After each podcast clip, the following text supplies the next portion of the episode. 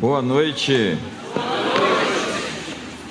Nós vamos ler Apocalipse 4, do verso 1 ao 11.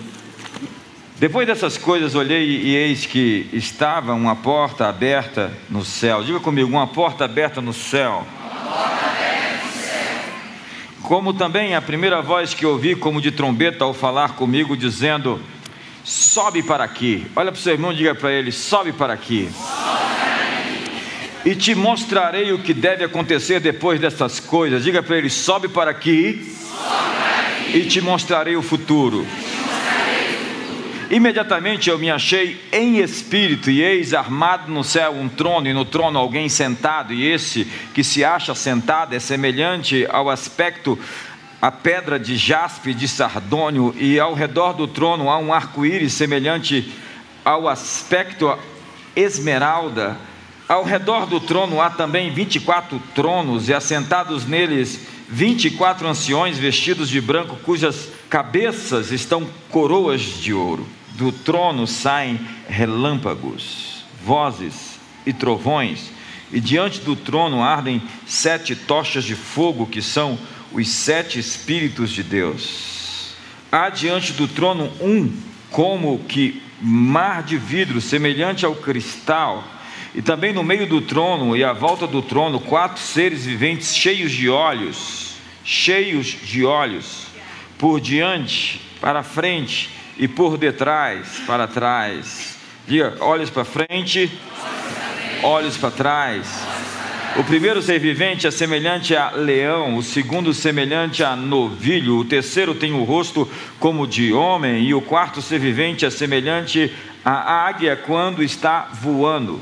E os quatro seres viventes, tendo cada um deles respectivamente seis asas, estão cheios de olhos ao redor e por dentro. Diga comigo: olhos, olhos. Ao, redor, ao redor e por dentro.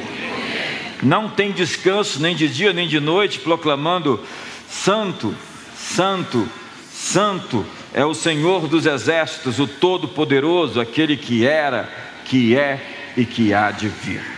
Quando esses seres viventes derem glória, honra e ações de graças ao que se encontra sentado no trono, ao que vive pelos séculos dos séculos, os 24 anciões prostrar-se-ão diante daquele que se encontra sentado no trono, adorarão o que vive pelos séculos dos séculos e depositarão as suas coroas diante do trono, proclamando: Tu és digno, Senhor e Deus nosso, de receber a glória, a honra e o poder porque todas as coisas tu criaste, sim, por causa da tua vontade, vieram a existir e foram criadas. Olhei, diante de mim estava uma porta aberta no céu, uma nova atividade acontecendo nos céus.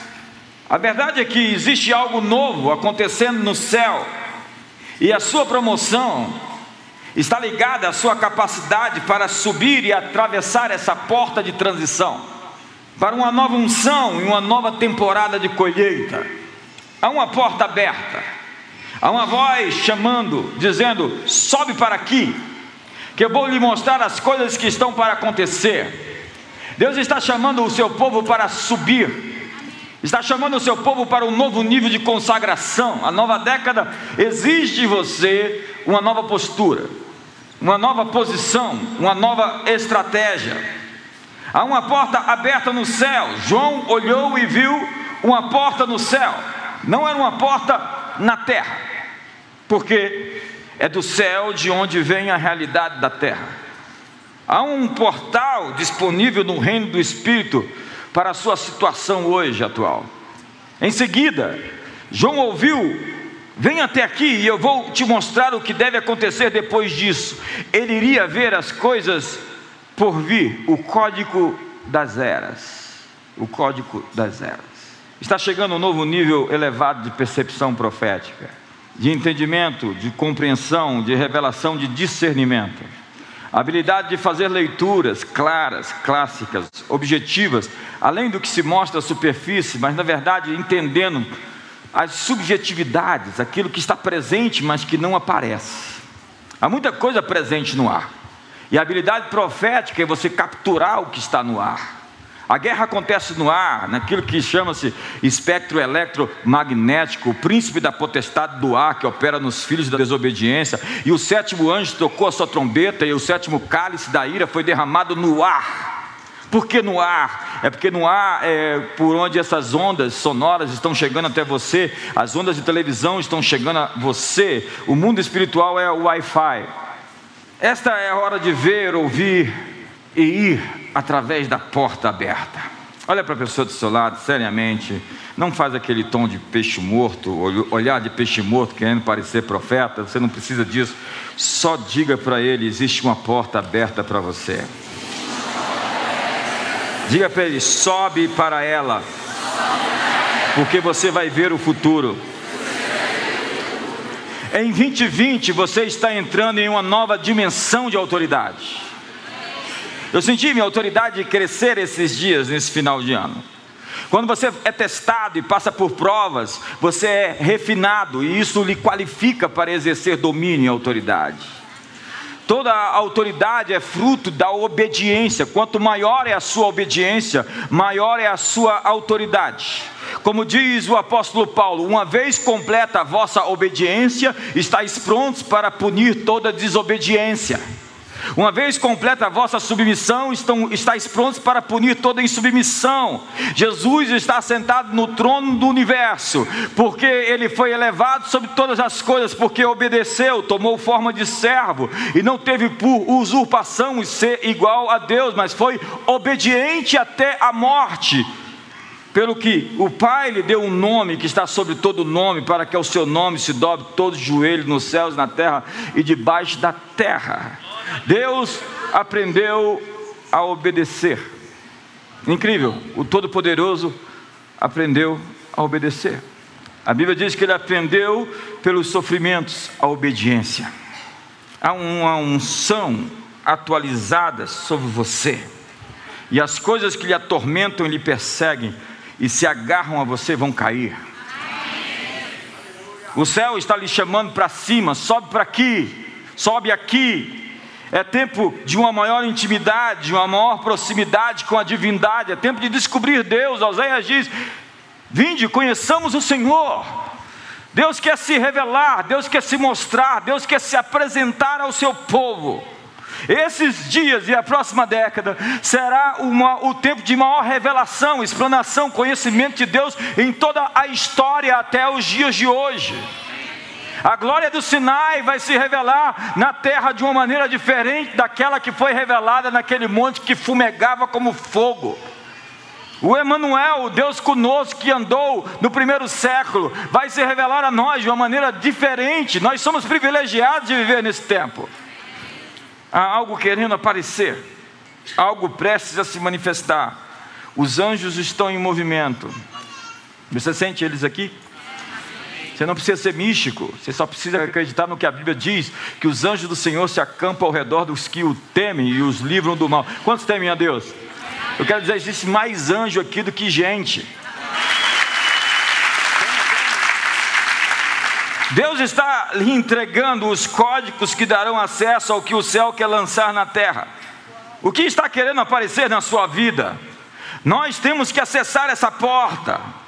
No meio do trono, à volta do trono, quatro seres viventes, cheios de olhos, por diante e por detrás, e quatro seres viventes, tendo cada um deles, respectivamente, seis asas, estão cheios de olhos, ao redor e por dentro. Olhos por diante por detrás, olhos ao redor e olhos por dentro. Visão 2020 é ver para frente, para trás, para os lados e para dentro. Ver para frente, enxergar o futuro ver as perspectivas, as oportunidades, as possibilidades, fazer esses alinhamentos, ver para trás, enxergar o passado que precisa ser corrigido e entender que ninguém chega lá na frente se não tiver uma história que foi construída, que tem rastro, que tem memória. Ver para os lados, se entender socialmente, se contextualizar, entender a visão e a perspectiva do outro, ver para dentro, se introspectar, se, se perceber, se discernir, se conhecer ser. Eu quero falar um pouco hoje sobre os últimos olhos, que são muitos olhos, que estão apontados, mirados para dentro. olhos para dentro.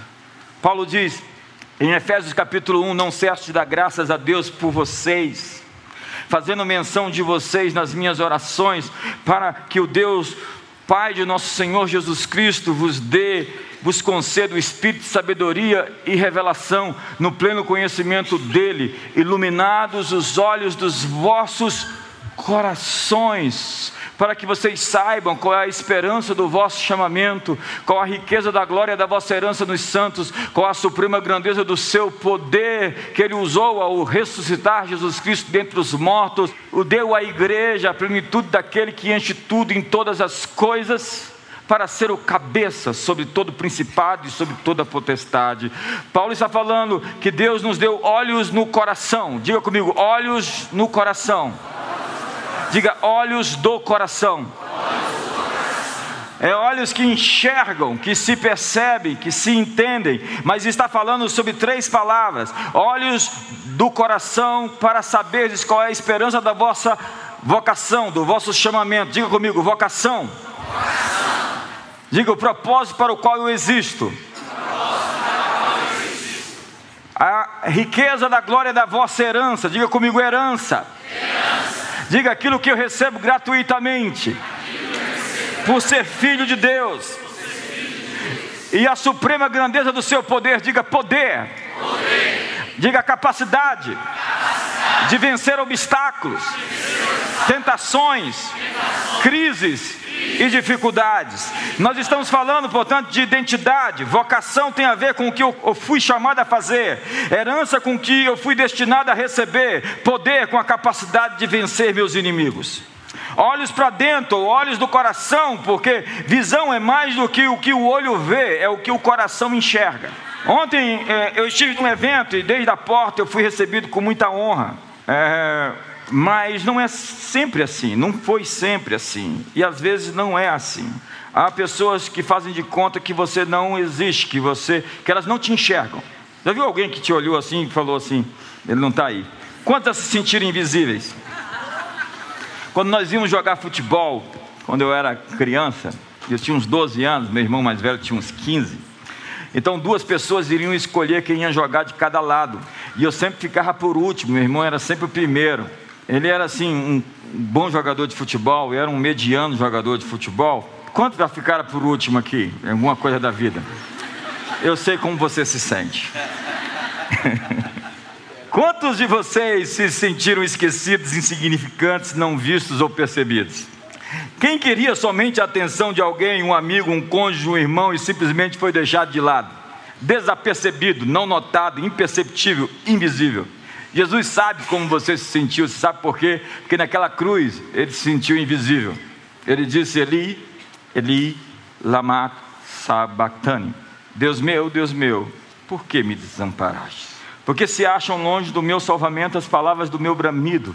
Jesus se sentiu solitário pela primeira vez em todos os aions, em toda a história. O filho ficou separado do pai, porque a multidão dos meus pecados estavam sobre ele. E são os nossos pecados que fazem separação entre nós e Deus. Mas para nos unir e nos conectar de volta, ele tomou sobre si as nossas dores. E por isso, por suas chagas, nós fomos curados. Se você veio doente aqui hoje, eu quero dizer, a obra da cruz é muito maior do que simplesmente você ir para o céu depois que morrer. Ela está em execução agora seja curado no seu corpo, seu diagnóstico está sendo revertido hoje. Há uma inversão, aquilo que era contra você está se tornando em seu favor agora. O carpinteiro de Nazaré está vivo, está sentado à destra da majestade nas alturas. O valor do seu sangue, do seu sacrifício está sendo cobrado hoje. A conta sua está paga, não somente do perdão dos seus pecados, mas Ele está sarando todas as suas feridas emocionais e físicas. Se você crê em nome de Jesus, me ajuda aí.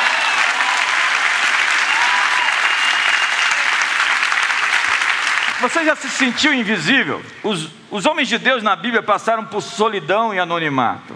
Davi, Davi, você lê os Salmos, você vê as angústias de um homem que sabia derramar seu coração diante de Deus. Davi ficou invisível, ele era um pastor invisível de ovelhas, um pequeno rebanho. Quando ele aparece para lutar contra Golias, ele fala para Saul: Eu sou Davi, filho de Jessé, de Belém. E para Saul ele não estava dizendo nada.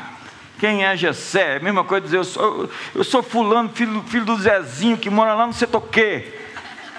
Mas matar um gigante deu visibilidade a Davi.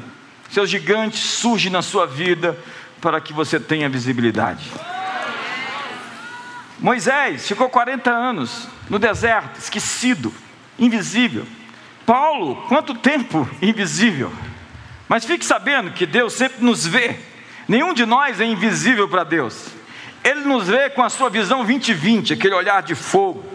E ele não nos vê como pecadores. Ele nos amou quando ainda éramos pecadores. Ele vê você no seu melhor momento. Ele tem uma fotografia do seu futuro, ele está pintando um quadro para você onde você vai morar, e esse quadro é belo, é extraordinário, é formoso, porque ele é um pai de amor. Então Deus está pintando todas as maiores e belas possibilidades que podem acontecer sobre você. Você só tem que dizer sim ao que ele disse sim. Você só tem que dizer amém àquilo que ele disse amém. Você só tem que concordar. A oração é concordar com Deus. É orar a Deus. Quais são as orações que o Senhor quer que eu faça para o Senhor responder? Deus inspira nossa, o nosso coração para fazer orações que Ele quer responder, elas vêm como insights. Mas por que, que Deus precisa nos inspirar para orar? É como Jesus chega para o cego e diz assim: O que, que você quer? O cego diz: Eu quero um cão guia. Você pode me dar um, uma muleta nova? É óbvio. Deus quer que você diga o que você deseja. O que você deseja? Pergunta ao seu irmão: O que você deseja para 2020? Ah, eu quero me casar, isso é muito pouco. Ah, eu quero uma casa nova, uma casa própria, isso é muito pouco. Seus olhos estão muito presos, isso é consequência de uma vida poderosa e plena.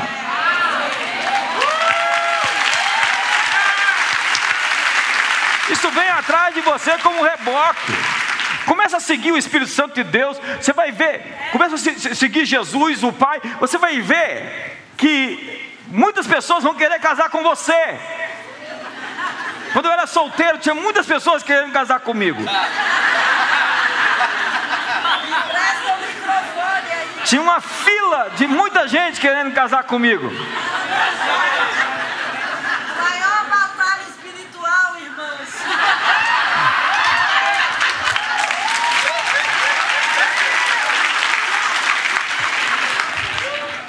Eu gosto do que alguém diz, sucesso é aquilo que você atrai pela pessoa que você se torna. Sucesso não é algo que você procura, é algo que procura você quando você é a pessoa transformada. Então coisas começam a conspirar, o mundo espiritual está. Você toma até umas decisões que parecem erradas e dão certo, porque você está com o coração certo. Você tem um coração alinhado. Então Deus te vê e fala: Eu vou te contemplar. Você pode até errar em algumas coisas, mas isso vai virar em bem, vai tornar em coisa boa. Ei, eu vim aqui para lhe dizer que quando você se alinha com o coração de Deus, qualquer coisa que aconteceu no seu passado de ruim vai converter-se para o bem daqueles que o amam. Me ajuda aí, você pode fazer melhor. Diga para o seu irmão, sorria, Deus está olhando para você.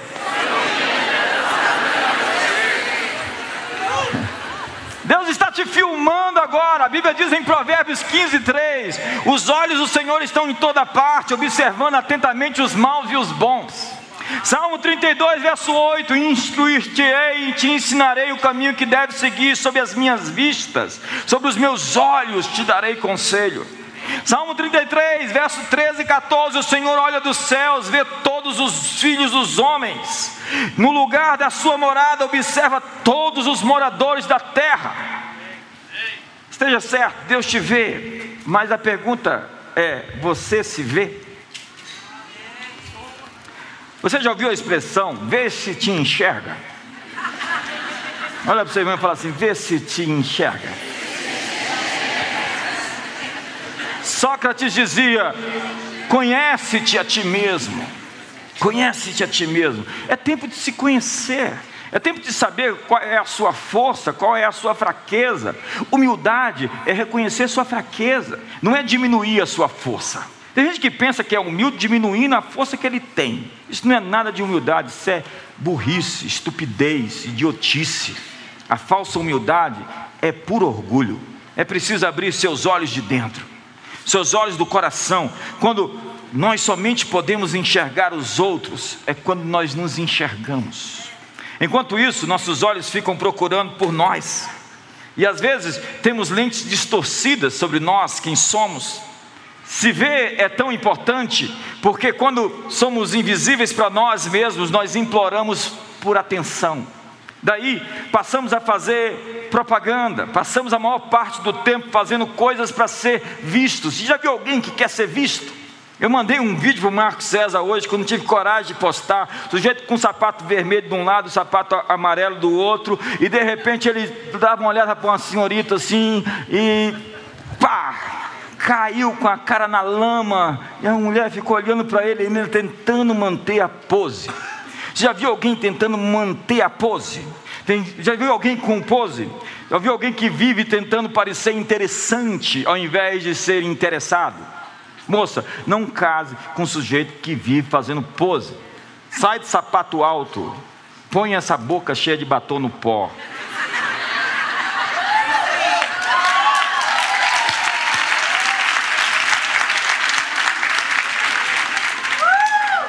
Mas nós, por vezes, eu vejo pessoas atrás de holofotes, de festas, do glamour, da visibilidade, da selfie com os artistas mais famosos, para colocar no meu Instagram, para eu me sentir mais importante, porque eu estou fotografado com alguém.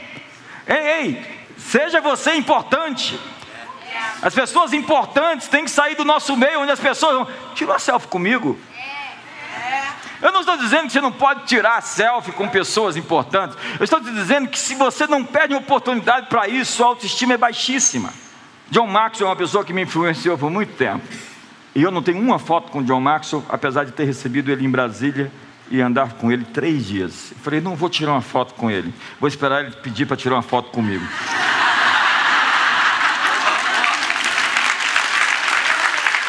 É, mas não deu certo. Ontem eu fui ver meu amigo Claudio Duarte, ele estava fazendo um evento lotado, o, o centro de convenções, dois momentos. E todo mundo querendo tirar foto com ele. Eu cheguei lá, você quer tirar uma foto comigo? Aí brinquei, saí. Depois a gente conversou um pouco. Aí eu fui embora sem tirar foto. Ele me chamou para tirar uma foto com ele. E qual é o ponto? O ponto é que o fato é que a gente é importante, à medida que a gente se vê importante. Então melhora a sua postura. Senta direito. A autopromoção é um decréscimo. O problema de algo com grande oferta é que o preço fica baixo demais. Grande oferta e baixa demanda significa preço baixo. É sexta-feira, Friday todo dia. Ei, eu estou em promoção. Olha para mim. Vê se te valoriza. Quando alguém pss, pss, pss, não olha, não é assim que se trata uma dama.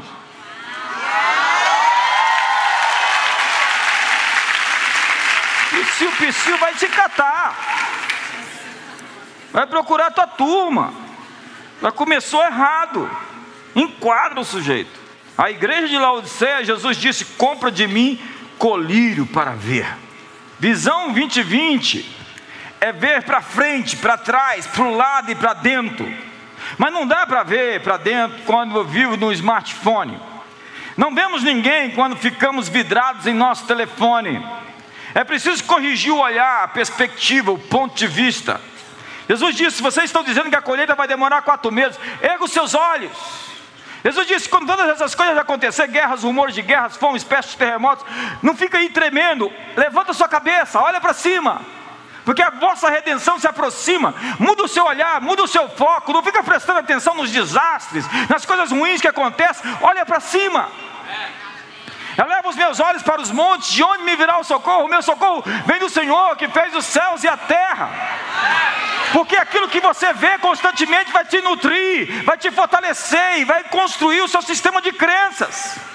Veja Davi, ele olhava para Golias, ele não olhava para Golias com medo, por quê? Porque ele dizia: esse sujeito não tem aliança com Deus, ele é incircuncidado. Ele não tem circuncisão, ele não tem aliança, ele está desprotegido, coitado dele.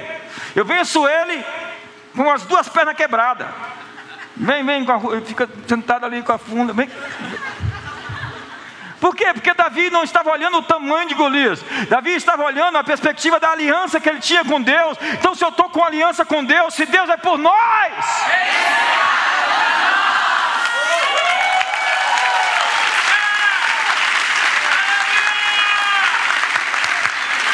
Eu vi uma porta aberta no céu, sobe para aqui que eu vou te mostrar as coisas que vão acontecer.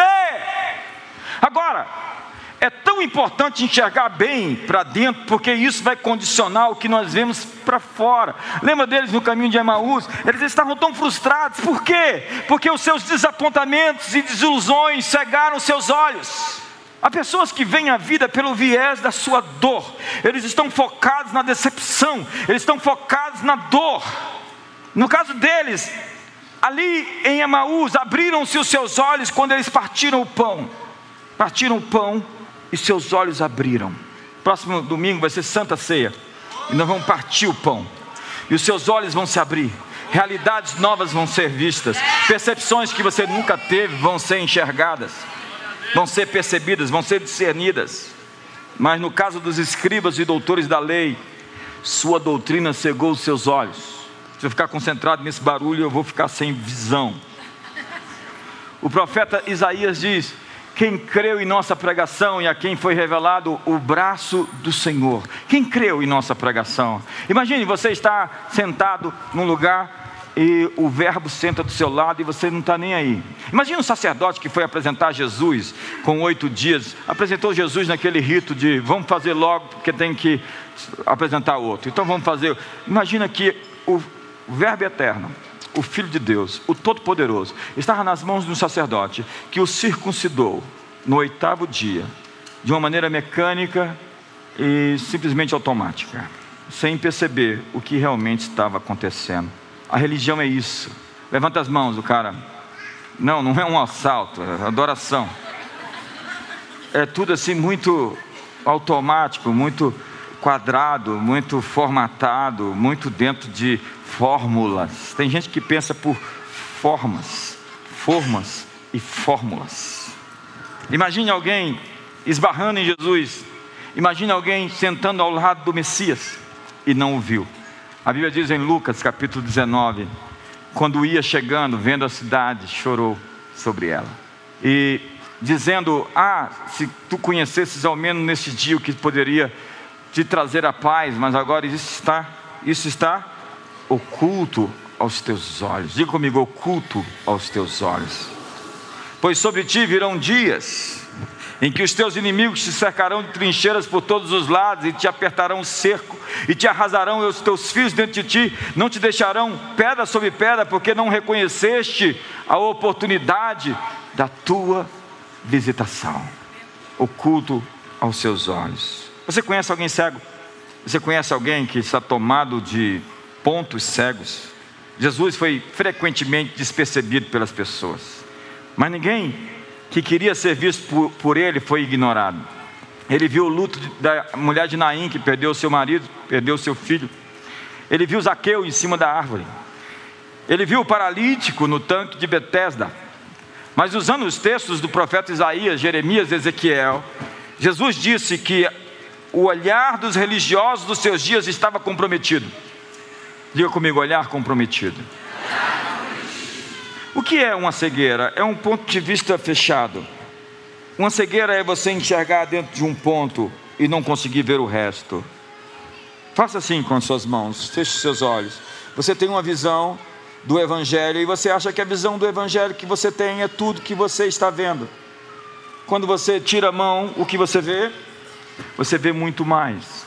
Há muitas pessoas que pensam que a cruz é simplesmente a ação de Deus de perdoar nossos pecados para que nós possamos ir para o céu. O Evangelho se resumiu no seguinte: Jesus morreu para você ser perdoado, para que você fosse morar no céu. Ei, a cruz é o seguinte: a cruz é a determinação de Deus, de uma vez por todas, de lidar com todo o problema do mal no mundo. Na cruz, Jesus estava trazendo a solução final para a questão das trevas.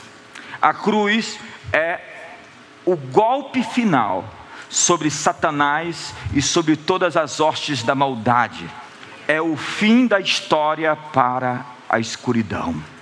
Porque para isto se manifestou o Filho de Deus para destruir as obras do diabo. Mas eles estavam cegos cegos pela sua justiça própria, cegos pela sua religião, cegos pela sua teologia. Cegos pela teologia? É. Eu conheço gente que tem um ponto de vista teológico, ele enxerga isso e ele quer falar hoje só da graça. E é graça, e é graça, e é graça.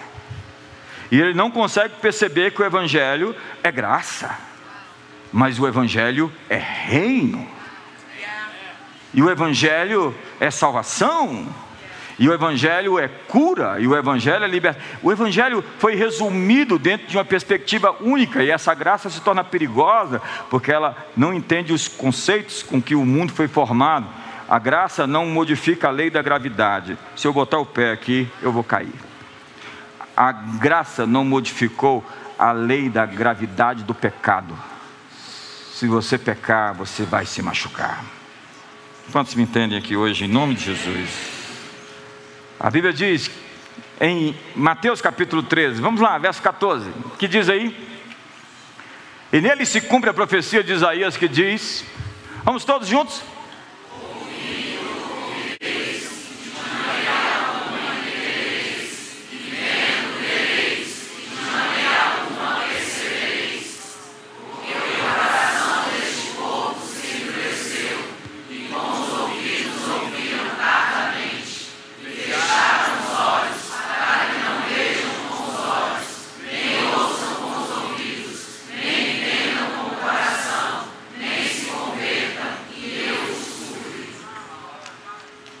Os impedia de ver?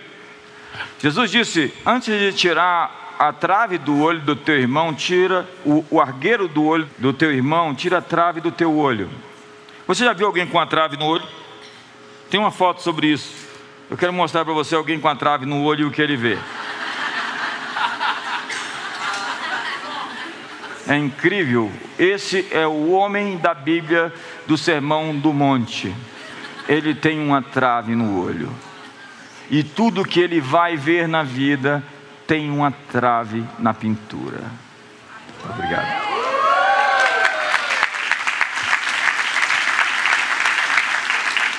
Eu sinto que saiu a trave. O sentimento de superioridade moral é uma trave. Alguém que se sente superior tenta compensar um sentimento de ser inferior.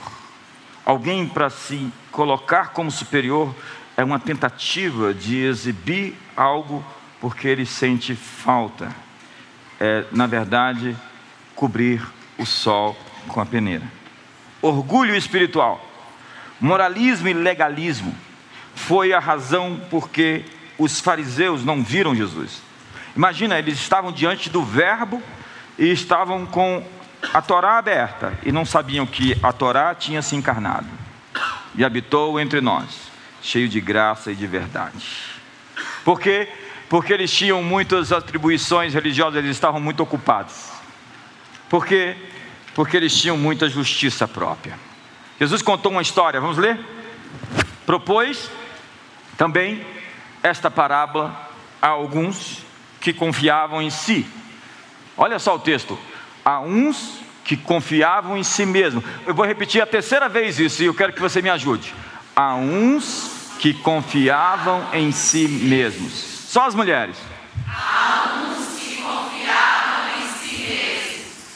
Crendo que eram justos. Olha a outra frase. E desprezavam os outros. Diga, pessoas que confiam em si, confiam em si. e desprezam os outros.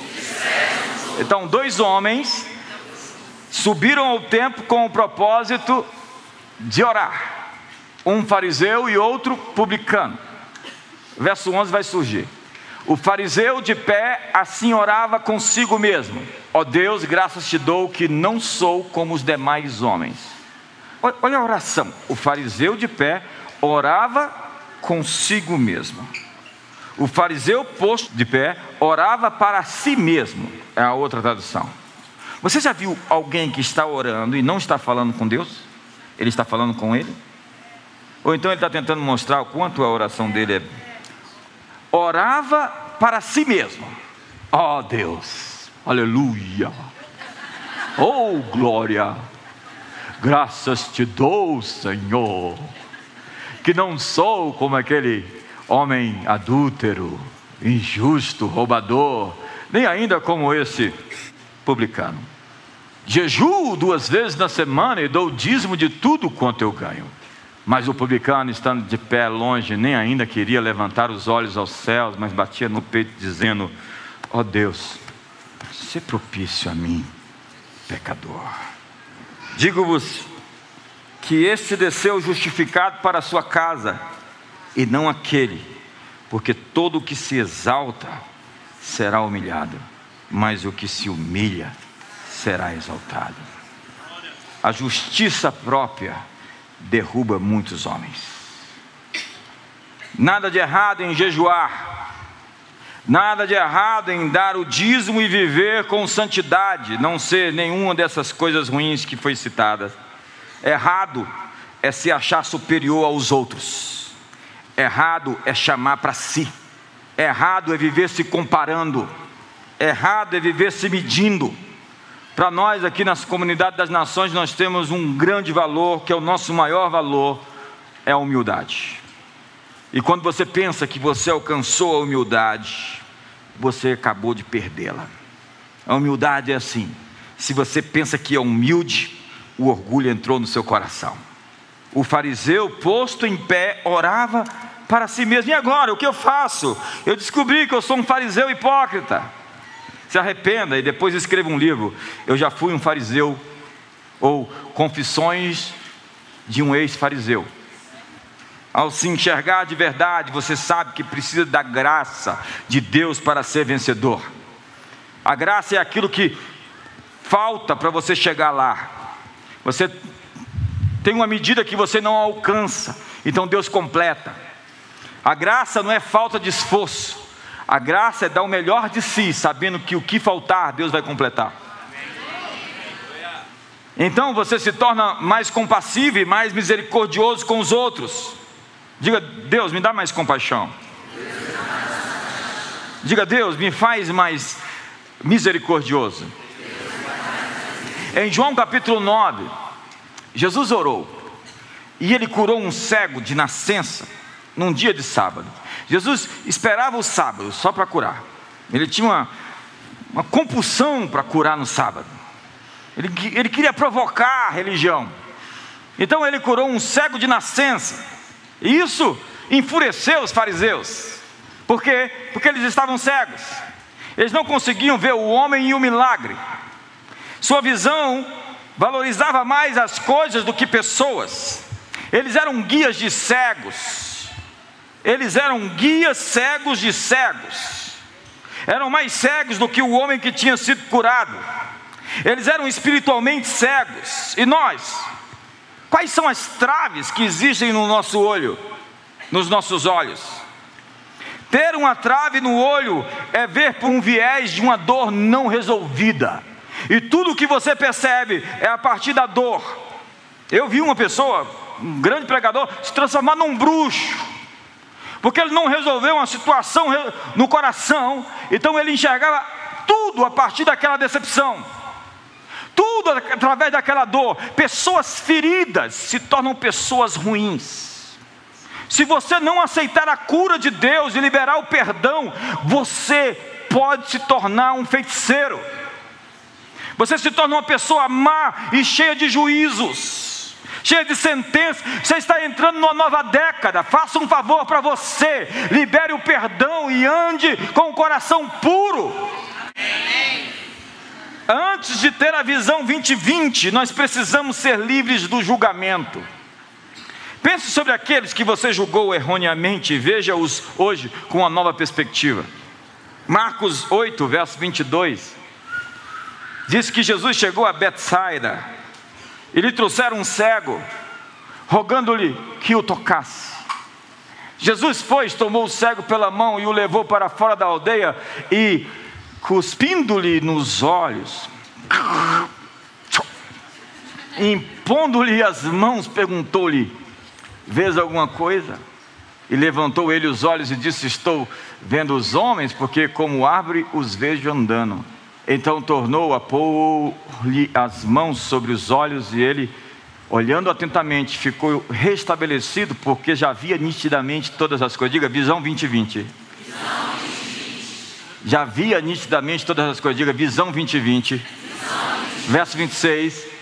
E depois o mandou para casa, dizendo: Ei, não volta para a aldeia, não. Olha para você e fala: Não entra na aldeia. o texto é claro. Por que Jesus retirou ele da aldeia antes de curá-lo? A Bíblia diz que Jesus levou, tirou da aldeia, porque a aldeia é o lugar onde você não vai ter a visão.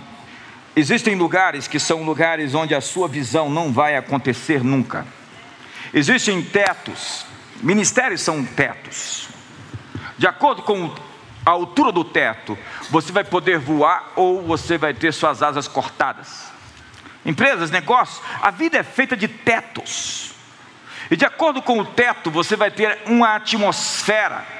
O teto que você resolveu habitar é o teto que vai trazer sobre você uma, um ambiente. Um ambiente. Então Jesus tira o homem da aldeia, leva para fora. E por que, que ele não o curou imediatamente? Por quê? Porque o processo de ver 2020 é um processo de transição que foi feito no negócio de Jesus em duas partes. Você não vai enxergar tudo de uma vez, mas você vai enxergando.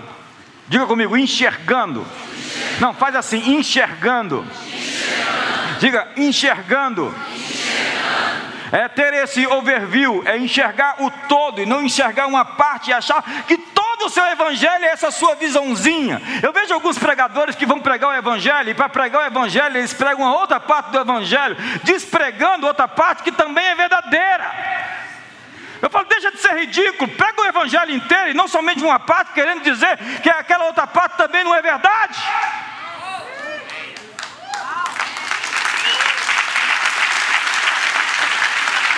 E eu vou lhe dizer, está cheio desse tipo de gente com esse chifre no nariz.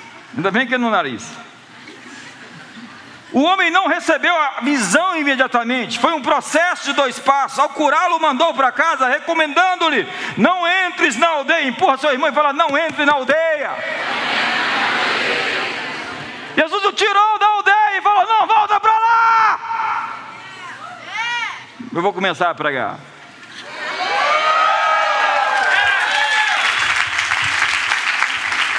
Você precisa de uma visão Olhar para dentro é se perceber, se discernir e entender o ambiente onde você vive. Entenda, a microbiologia trata da perspectiva de tratar o ambiente do germe, onde o germe prospera. Então, Luiz Pasteur, ele diz: não adianta você simplesmente matar o germe em um ambiente sujo. Você tem que lidar com o ambiente para que o germe não floresça. É como pegar um peixe que está dentro de uma água suja. Vamos dizer que tem um peixe aqui dentro. Então eu tiro o peixe dentro da água que está suja, essa água está suja. Foi batizada ela. Então eu tiro o peixe doente, vou lá, trato o peixe, curo o peixe põe o peixe de volta na água suja. O que vai acontecer com o peixe? Amigo, você saiu da aldeia, não volta para a aldeia.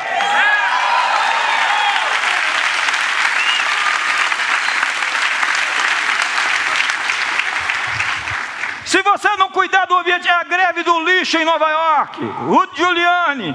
E enche a cidade de rato, tipo coringa, e está lá cheio de rato, rato, rato para todo lado, chama os exterminadores de rato, eles matam mil, dois mil, dez mil ratos todo dia, e mata rato, mata rato, e tem lixo e mata rato. Não adianta matar os ratos quando está cheio de lixo a casa.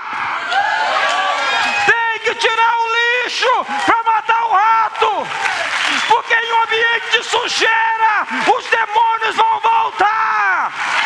Beuzebu é o Senhor das moscas, Ele está presente onde as moscas estão, as moscas estão onde tem lixo.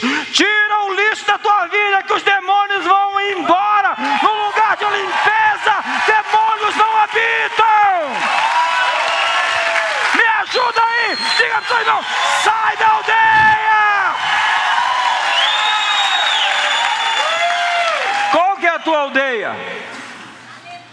Nós todos estamos numa transição de foco. Diga transição de foco. Águia.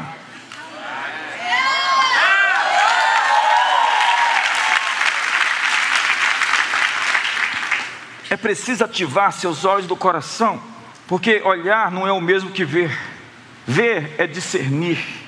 É preciso sair da aldeia, tirar as traves do olho, mudar as lentes. Jesus disse: Acautelai-vos por vós mesmos, para que nunca vos suceda que o vosso coração fique sobrecarregado de glutonaria, de embriaguez, dos cuidados da vida, e aquele dia vos sobrevenha de improviso. O que ele está dizendo é: existem coisas que vão cegar os seus olhos, que vão impedir a sua visão. Jesus falou para João: sobe para cá. O anjo disse para João: sobe para cá, e eu vou te mostrar as coisas que vão acontecer. Porque, de repente, os anjos começam a adorar, aqueles quatro seres viventes começam a adorar e dizer ao que está sentado no trono: quando esses seres viventes derem glória, honra e ações de graças ao que se encontra sentado no trono, ao que vive pelos séculos dos séculos, os 24 anciãos prostrar-se-ão diante daquele que se encontra sentado no trono, adorarão o que vive pelos séculos dos séculos e depositarão as suas coroas diante do trono, proclamando: Tu és digno, Senhor e Deus nosso de receber a glória, a honra e o poder, porque todas as coisas tu criastes, sim, por causa da tua vontade vieram existir e foram criadas. É preciso tirar as traves dos olhos, e a adoração faz isso. Qual é a extensão da obra da cruz? É simplesmente o perdão dos pecados para ir para o céu? Ou é a completa aniquilação das trevas, a solução final para o problema do mal? Nós precisamos de uma visão 2020.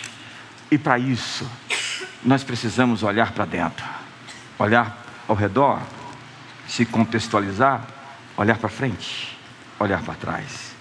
Sobe para cá. Diga para os irmãos, sobe para cá.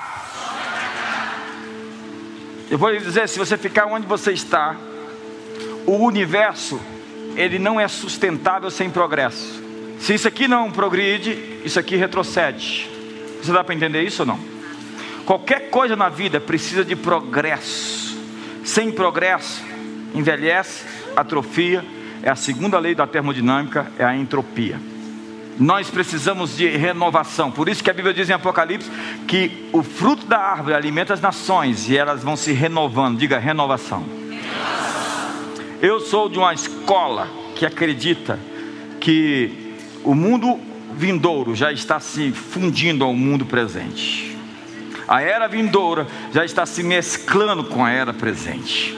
Então tudo aquilo que está prometido em Apocalipse já começou a acontecer. Diga comigo, já começou a acontecer. E quando eu olho para 2020, eu não posso ficar de fora daquilo que Deus está fazendo. Diga comigo, Deus, o que fores fazer nessa nova década não faça sem mim. Esse é um clamor do seu coração? É isso que você quer, verdade mesmo, dentro do fundo do seu peito. Porque eu temo por alguns que são insensíveis, indiferentes e superficiais que não tem a intensidade para esse novo tempo. Você quer um grande sucesso, mas você não tem a intensidade de querer. A Bíblia diz: se quiseres e me obedeceres, comereis o melhor dessa terra. Quantos querem de verdade querem obedecer? Isso é uma coisa que tem que ter desejo intenso, profundidade, e dizer: nada vai me parar, nada vai me tirar, nada vai me impedir. Ah, mas tem inimigos, e os inimigos? O que eu tenho com eles? Eles são incircuncisos, eles não têm aliança com Deus, eu tenho aliança com Deus. Eu sinto o futuro aqui hoje. E Deus está falando: sobe para aqui, porque eu vou te mostrar as coisas que hão de acontecer. Então você, nesses 12 dias de profetizando, você vai ter visões sobre o futuro. Na quinta-feira, nós já começamos o profetizando, nós já sentimos a atmosfera, e Deus nos deu uma palavra. Há um dia na vida que vale por mil. Você em 2020 vai ter um dia que vai valer por mil. Mais vale mil um dia na tua casa do que mil nas tendas da perversidade. Um dia de favor que vale por cinco mil dias de trabalho extenuante. Você sabe aquela coisa de Esther? Um dia em que ela estava ali como uma concubina e de repente ela se torna a rainha. Você sabe aquela coisa de José, um dia preso na cadeia e no outro dia ele amanhece como grão vizir? Você sabe uma transição de um dia? Diga para você, irmão, uma transição de um dia na sua vida. Um dia solteiro e de repente a casa com o, o cara mais milionário e bonito e cheio do Espírito Santo da cidade. Tem isso, gente bonita, cheia do Espírito Santo e, e rica.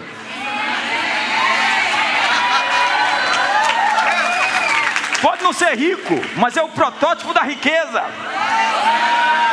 Eu sinto, olha, você pode chegar hoje no final do culto e falar assim: Eu sinto que você é o meu protótipo da riqueza.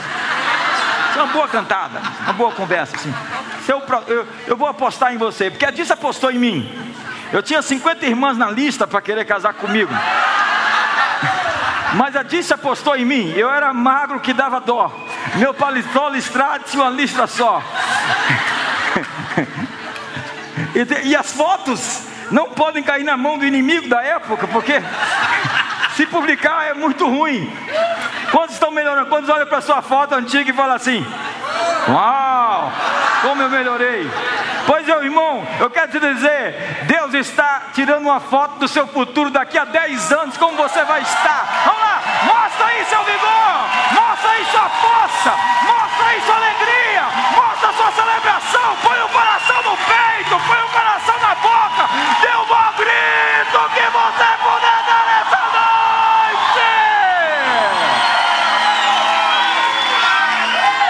essa mensagem como uma introdução. Já viu o inimigo tentou entrar na caixa de som? Uma irmã ali estava com a mão levantada falando assim: sai da caixa de som, sai da caixa de som. Foi ela que fez o negócio, o rapaz não conseguiu. Tira a trave do olho. Para de ser esse chifrudo que fica com o negócio no meio da testa, que pinta tudo com. Olha tudo com essa viseira. Tem uma viseira, sabe o que é uma viseira? Uma viseira uma miopia, uma incapacidade de ver o lado. Olhos para frente, olhos para trás, olhos para o lado, olhos para dentro. E a Bíblia diz que são muitos olhos. Diga comigo, muitos olhos. Me ajuda aí, diga muitos olhos. À medida que você fala muitos olhos, esses olhos vão se abrindo. Você é um ser cheio de olhos. Vamos lá, muitos olhos.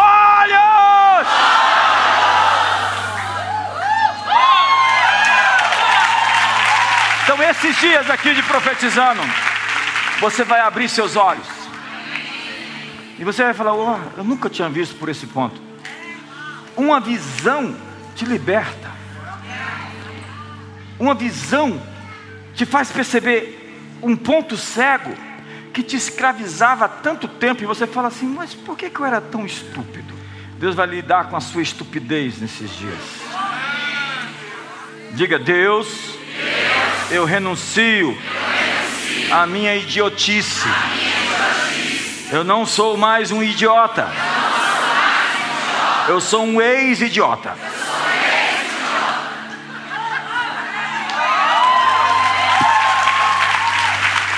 Tem gente que fala assim: Eu nunca fui idiota. Você está sendo idiota. Porque você não nasceu com essa visão. Como eu disse, o processo de visão vai se abrindo. O engraçado é que o ser vivente tem a, o rosto de uma águia como se estivesse voando. Eu, eu quero imaginar como é uma águia com o rosto voando. Vamos lá. Há uma sinapse nova surgindo no seu cérebro. Há um novo caminho neural. Há algo nascendo dentro de você. Seus olhos internos estão se abrindo. Suas perspectivas estão mudando.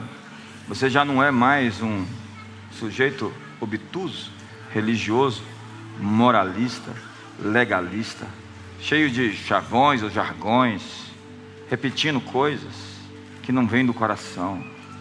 Levante as suas mãos, porque coisas dentro de você estão sendo ativadas. Sua visão 2020 está acordando. Eu não vou precisar cuspir no seu olho, Jesus está cuspindo nele agora. Leva essa cuspida na cara agora. Que seus olhos, Deus quiser cuspir nos meus olhos, eu falo, Jesus, qual, qual a sua vontade? Levante suas mãos. Tem uns que falam assim, mas eu sou germofóbico. Jesus não tem germe no, no, na saliva. E se tiver, vai ser queimado em nome de Jesus. Aquele que está sentado no trono, que tem os olhos como chamas de fogo, os pés como bronze polido, a voz como as vozes de muitas águas. E vai colocar colírio nos teus olhos hoje para você ver. Para de tentar chamar atenção para você. Chama a sua própria atenção. Ei, vou repetir. Para de tentar chamar atenção para você. Chame sua própria atenção. Convide você para uma conversa desfrute da sua companhia, dê uma volta com a sua própria consciência. Solidão não é ausência de pessoas, é ausência de intimidade. Conheça você mesmo, desfrute de você, entre em paz, ame a si mesmo e ame ao seu próximo como você se ama. Você não vai amar as pessoas mais do que você se ama. Se respeite e as pessoas vão te respeitar. Pai, hoje nós sentimos a atmosfera do que é essa mensagem, essa porta aberta que está nos céus. Estamos subindo para ela. Estamos hoje com os olhos abertos para ver o futuro.